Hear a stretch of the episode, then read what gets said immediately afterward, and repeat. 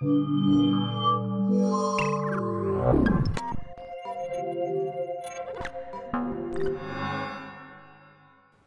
にちは、こんばんは。社会や生活、カルチャーが AR 技術によってどう変わるかを話し合うポッドキャストチャンネル、メザンウェーブの第2回になります。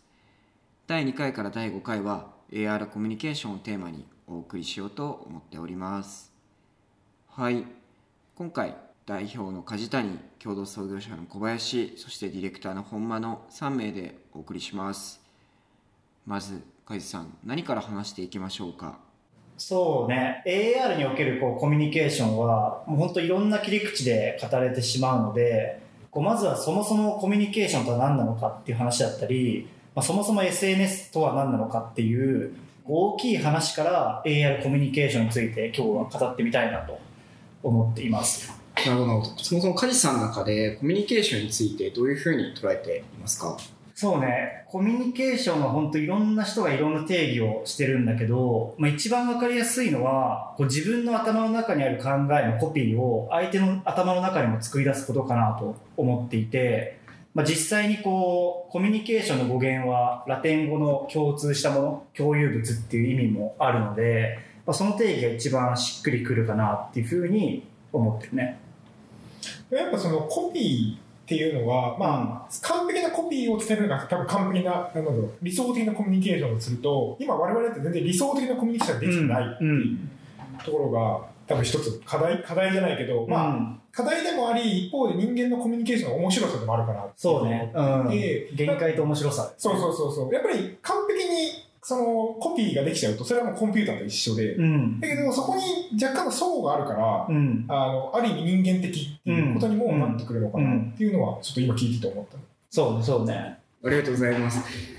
こう目に見えるものとか聞こえるものの完全なコピーだけだとこう人間的なコミュニケーションって生まれないっていうお話だと思うんですけど逆に我々ってこうさっきこう説に顔色を伺うとかこう声色で機嫌をしたりとかってあると思うんですけどそういうなんかコンテキストを用いたコミュニケーションみたいなのも AR の特徴なのかなって思うんですけどなんかコバさんとかカジさんにそういうお考えとかってあるんでしょうか？そうね、まさにコミュニケーションはこうコードとコンテキストの2つを参照して、まあ、行われる行為かなと思ってて、まあ、コードっていうのは言語的な約束事のことで、まあ、愛してるって言ったら、まあ、こういう意味だよねみたいな、まあ、お約束事。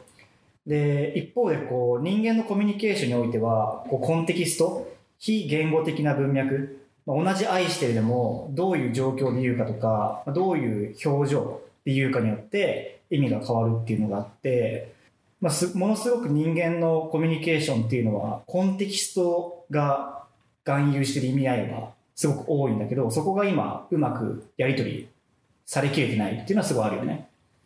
やっぱ AR のコミュニケーションで一つ面白いのは、そこが表層化するというか、うん。今のコンコミュニケーションの中でコンテキスト多分、まあ、あうんの呼吸だったりとか、うん。なんかこう、潜在的なところ、潜在的な意識のところで、なんとなくやってると思うんだけど、うん。まあ、そこが一つ AR だと、あの、まあ、この後も出てくると思うけど、コンテキストを表面化したり、表現して、あの、情報を伝えたりとか、うん。もしくは、コンテキスト自身をシステム側が読み込んで、それを言語化して人間に伝えてあげるみたいなコミュニケーションが生まれてくるの。かな。うん、そうね。まさにこう対面でのコミュニケーションと比較した時にこうデジタルコミュニケーションすごい高度依存になってて、うんうんうん。もう言ったことがそのまま伝わるみたいな、うんうん。いいねはいいねでしかないみたいなうんうん。感じになっているので、まあ、本当はそこにグラデーションとか、うん。場合によっては反対の意味もあるよねみたいな時に、まあ、AR によって状況とかその表情とかっていうものを伝送できるようになって、まあ、そのコンテキストも含めてうん。コミュニケーション成り立つっていうような世界になっていくかなと。多分二つ課題があって、一つは単純にその対面でコード依存に慣れちゃってるっていう問題と、うん。もう一個は今我々が使えてるメディアがそのコンテキストを載せることができない。っうん。ていうまあ課題もあるうん。ような気がするね。今のいいねを押したときに、まあ今いいねっていうのは、なんだろう、一次元情報というか、まあワンビットなわけじゃん。うん。その1ビットが出てるだけで、それはコンテキストは含まれてない、うん。コード的な情報になっていて、これは多分 ARVR になると、そこにコンテキストが乗っかるうん。みたいな話がまあできるのかなそうだねそうだね。なんか対面はすごくコンテキストが載ってると思うんだよね、うんうんうんうんで、まあ、今そのコンテキストがデジタルで抜け落ちちゃってるのって、まあ、どういうシチュエーションで「いいね」って言ってるか分かんないとか、うんうんうんどういう表情仕草で「いいね」って言ってるか分かんないっていうものだと思ってて、まあ、だから具体的にはもうホログラフィックにうん。「いいね」って言ってる表情、仕草とともにメッセージが送れたりだとか。あとは「いいね」って言ってる情景空間とともにそのメッセージが送れるみたいな、うん。なってくると初めてこうコンテキストが乗ってくるかなっていう。なるほど。ありがとうございます。今のお話だと、こう、コミュニケーションを捉える一つの側面として、こう、コードとコンテキストっていうものがあって、うんで、そのコンテキストっていうものを機械側がこう AR でうん読み取ったりとか、逆にこう AR、3次元で表現することによって伝えるようになるんじゃないかっていうことがあったと思うんですけど、うん。こう、AR が spatial computing うん。って言われてる中で、また他の切り口とかあったりするのかなと。そうね、なんですが。さっきの話に一歩戻るとこう、まあ、コミュニケーションって究極相手の頭の中に自分の考えのコピーを生み出すことと考えると、まあ、そのコピーの解像度っていうのはすごい重要でぱりこう今までのデジタルメディアの進化を見ていくといかにそのコピーの解像度を高くするかの歴史だと思うんでね。最初こうテキストや音声のみだったところから画像が扱えるようになって動画が扱えるようになってで動画のもう情報量って1分間の動画で180万文字ぐらいあると、まあ、そういった形でどんどん解像度が上がってきてる中で AR になると3次元データだったり空間だったりやり取りできてよりこうダイレクトに相手の頭の中に自分の考えのコピーを印刷、まあ、コピーしていけるよねっていうのが、まあ、大きい流れとしてはあるかなと。うん。やっぱりそのメディアとコミュニケーションは切っても切れないうん。関係だと思って、なんか俺が年末に読んだ本でメディア文化論っていうのうんうんうんまあ、そこがその本で紹介されたのが、まあ、メディアの可能的様態っていうワードがあって、まあ、それはあのメディアは一義的な使われ方は定義できないんじゃないかうん。で例として挙がったのは例えば電話って最初はあのいわゆるラ今のラジオみたいにうん。放送的な感じで使われてうる、ん。一対複数。うん。で逆にテレビはあの監視カメラのモニターみたいな感じで1対1のコミュニケーションを想定していたと。でしかもそれ一方向、うん。うん。でだだからテレビジョンなんだけど、うん。なんだけど、それが大衆側のニーズとか、コミュニケーションの変容によって、例えばテレビは放送される方になり、電話は1対1のコミュニケーションになる。うん。うん。ことで変わってきてると。逆にこうメディアのとらわれ方が変わってくると、コミュニケーションにもこう変化が生まれてくるって話うん。うん。で、なんか今、その我々がこう想定している AR の使わ使われ方も、だんだんこう大衆にこう AR が普及していくと、うん。変わってくる可能性もあるなっていうのも結構思うんでね。そうだよね、うん結構いろんな発明詞とか読んでいくと、うん最初に想定してる使い方じゃないの結構多いよね。そう。で、まさに今って、まあ、結構、AR は前からあったけど、うんでもこう黎明期にこう差し掛かってる時期だと思ってて、まあ、ここからこう、じゃあ実際に普及した時に、どういうふうにメディアとして使われるのかっていうのは、すごい興味深いところでもあるし、うんまあ、我々が一番取っていきたいところでもある。そうだよね。なるほど。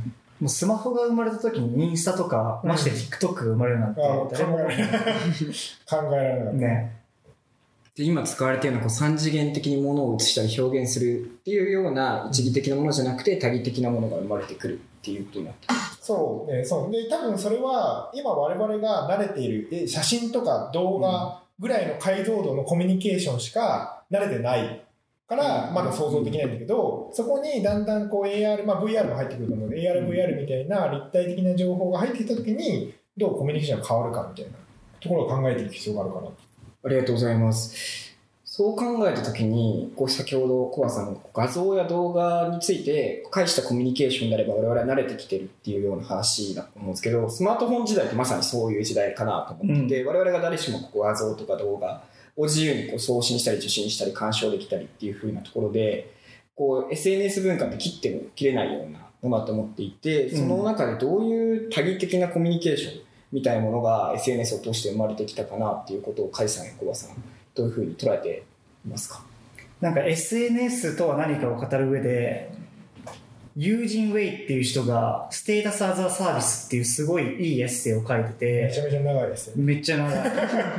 全部で12万文字のエッセイなんだけど、まあすごい長いからサマリーを話すと、まあ、彼によると SNS とはもう端的にステータス・アザー・サービス。つまり社会的なステータスだとか社会関係資本を作るためのサービスなんだっていうふうに断言していてでそういった時に SNS は ICO に近いよねっていう話をしてるのね ICO も、まあ、まずは新しいこうソーシャルネットワークがこう、ソーシャルキャピタルをトークンのような形で発行しますと。で、ユーザーは、プルーフオブワーク、努力の証を示して、そのトークンを得ますと。で、時間が経てば経つほど、そのトークンは取得が困難になっていって、古参ユーザー、最初からいるユーザーが、結果的にそのソーシャルキャピタルを多くうん。抱えた状態になるっていう。まあ、結構初期のツイッターとかうんインスタの進化を見てると、まあ、確かに ICO と似てるなっていう感じ。んん YouTube なんかも結構そうよ。そうそうそうそう。まあ、全ての、成功した全ての SNS はそうなっていて、で、彼のポイント、指摘で面白いのが、プルーフオブワークがとにかく大事なんだと。うんうんで、プルーフオブワークが機能してないサービスは、もうすべからくうまくいってないっていうふうに彼は言っていて、まあ、プルーフオブワークがなんで大事かっていうと、そうじゃないと、そこで生まれるステータスに価値を感じないからうん。っていうふうに彼言ってるんだよね。なんか proof of work の説明も一応したねあそうだね。 proof of work っていうのは、まあ、仮想通貨とかをマイニングするときに、まあ、ものすごい computing power、リソースが必要で、そのリソースに裏打ちされた価値みたいな。そのリソースが価値の源泉みたいな感じの仮想通貨界隈でうん。用いられる概念なんだけど、結構 SNS にも通じるよねっていう話で、で、さっきのあの、プルーフオブワークが機能してない SNS だと、まあ一瞬流行ったプリズマっていう、目の前の景色を、あの、ゴッホの絵画とか、いろんな画家のスタイルに、スタイルを変えてくれるみたいなツールがあって、まあ、それが SNS 化したタイミングがあったんだけど、まあ全然うまくいかなくて、で、彼らがなんでうまくいかなかったかっていうと、プリズマがうまく働きすぎるっていう。うんもうどんな情景でもゴッホの名画みたいにしてくれるから、そこにこうユーザーのプルーフオブワーク、努力の証が介在する余地がなくて、結果的にこうユーザー間にステータスの優劣が生じなかった。なるほど。で、それによって、まあ、ユーザーはそこにステータスを得られるっていう、まあ、要はトークンが得られない場所には誰も集まんないよねっていう話で、まあ、結果流行らなかったっていう話があって、まあ、これすごい面白いなと思うんだよね。うんうんうん。一方で、ちょっと気になったのが、まあちょっと AR から離れるんだけど、うん。TikTok って、それとちょっと逆の方向行ってるなっていう印象が、ああ、って。TikTok は結構プルーフオブワークの例として。用いられてて、あれって割と投稿がちょっとハードルあるじゃん。うんうんうんうん。なんか SNS も3段階ぐらいあるみたいな話で、うんうんうんエヴァン・シュピーゲルか誰かが言ってたやつで、投稿のハードルの高さと、そのソーシャルステータスの強固さは、うんうん投稿が大変であればあるほど、そのステータスが上下がはっきり分かれる。なるほど。うんなるほど。だから TikTok とかも、もう本当に上手い人と下手な人で分かれる。うんうんだそこにきちんと優劣がつくっていう。ああ、なるほど。なんか俺が今、その、えっと、話した意図としては、うん。あの、TikTok ってフォロワー数に限らず、きちんとラインに出るみたいな話なんだけどうんうんうんも、それは、あの、フォロワー数じゃなくて、システム側がアルゴリズムできちんとこれがいいコンテンツなのか、要は努力してるコンテンツなのかどうかを判定して、うんタイムラインに出してくれてるから、うんそういう意味でのプルーフオブワークっていう。なんかピックアップ、すくい上げがうまいっていう感じで、結果ユーザーが使い続けるのは、ピックアップされた後の、まあ、他のユーザーのリアクションとか、フォロワーがどれだけ増えたかっていうところに帰結すると考えると、プルーフオブワークとソーシャルキャピタルって。いう話に結びつくのかな。そうそう考えるとね、結構、そうそうそうプルーフオブワークの話と結びつく。うん。ところではちゃんと成功してる理由がわかそうそうそう。なんか、彼は SNS を2つに分解してて、る。うん。ネットワーク効果と、このステータスアザサービスっていう、うんまあ、2つの力学があるよねっていう。まあ、こう、便利さだけ取ると、うんユーザー数が多ければ多いほど、そのサービスには価値があるはずなんだけど、マイスペースがが廃れたりとか、まあ、今 Facebook 使われなくなってたりとか、うんうんやっぱりこうネットワーク効果以外の力学が働いてて。それっていうのはこのステータスアザサービスっていう力学うんうんうんだよねっていう話で、もうすごい本質をついてるなってうんうんいうふうに思うんだよね。うんうん確かに確かに。ちょっと AR の話に踏み込むと、うんこのステータスアザーサービスっていう、うんまあ、要はステータスをあのきちんと表現してあげるうん。プラットフォームとしての SNS で定義したときに、うん。SNS って本当に残るのかっていうのが、ちょっと自分の中で思ったこととしてあって、例えば Facebook とか Twitter とかって、えースマートフォン、PC が出た時に、まだデジタルとリアルが分断されてた時代に、うん。デジタル上に、その例えば人間関係、リアルの人間関係をコピーを作ってあげたのが Facebook で、うん。デジタルにリアルとは違う人間関係を作ってあげて、それをまあ、ステータスを表示してあげたのが Twitter だとしたときに、まあ、AR って、まあ、よく言ってるのが、現実と、えーデジタルの境目をこう、距離ゼロに近づけるうん。っていうのにしたときに、うん。じゃあその時のステータスって、ほぼ俺らの生活風景なんじゃない、はいはいはその時にじゃあ SNS って何なんだろう？い。うんうんで、うん。例えばそのステータスアザサービス何なんだろう？うん。っていうのを、ちょっと、まあ今日、あの、これを話す上で疑問に思って、はいはいはいそれをちょっと聞きたいなと思ったんだけど。なんか二つシナリオと方向性があるかなと思ってて、うんうんうんまあ一つはその現実のアイデンティティとデジタルアイデンティティが一致して、その上にステータスがうんうんうん。こう成り立っていく。まあ、わかりやすく言うと、街歩いてる人を見たら、うんもうどれぐらい social status あるかわかるみたいな。うんうんうんっていうのは、まあ、ディストピア的でありつつ、まあ、全然あり得るなあの、ケイイチマツダさんの Hyper-Reality とか結構そういう病があるよね。そうだね。あと、ブラックミラーの中でもあったよね。うんうんうん。で、まあ、っていうシナリオと、あともう一つは、まあ、デジタルとフィジカルの距離をゼロにするのが、まあ、AR ではありつつ、ステータスは、ステータスとかアイデンティティは必ずしも一致してこないかなと思ってて、まあ、例えば AR 時代の SNS として、自分が見てる空間とか視覚をやり取りする SNS があったとして、まあ、そのやり取りする先は、まあ、プラットフォームとしてデジタル上でやり取りするわけじゃん。だからまあ必ずしも目の前の人と会いたりするわけではない。って考えると、まあ、デジタル上にアイデンティティとかステータスが残り続けるっていうのは全然起きるかなと。で今、VR チャットとかは結構それに近い。VR チャット上では VR チャットの人格があるみたいな人結構いるなと思って。そうだね。いるね、いるね。確かに確かそう。って考えると、まあ、さっきのプルーフオブワークとかステータスアザサービスみたいな、こう、SNS の本質は AR 時代においても変わらないかなと思うんだよね。で、まあ、スタイルが変わるだけみたいな。って考えると、こう、AR 時代の SNS も便利さだけではなくて、いかにこう、ソーシャルなステータスをユーザーに与えられるかっていうのがテーマで、まあ、って考えると、こうちょうどいいプルーフオブワークの設計っていうのがすごい大事だなと。なので、こう、AR、SNS として何が当たるかっていうのは分かんないんだけど、何をやっちゃいけないっていうのは結構。この話から分かって、まあ、例えば AR グラスを使うと、誰でも目の前の景色をゴッホ風とか新海誠風に変えて、そのコンテンツをやり取りするみたいなのって全然できちゃうんだけど、こう、それはマシンが頑張ってるだけで、ユーザー側にプルーフオブワーク、クリエイティビティの余地とかがないので、まああんま流行んないなっていうのが、うん結構このエッセイとか理論、考えから分かるかなと。確かにクリエイティビティの余白とか、ユーザーの努力っていうキーワードが大事ですそうそうそうそう。ありがとうございます。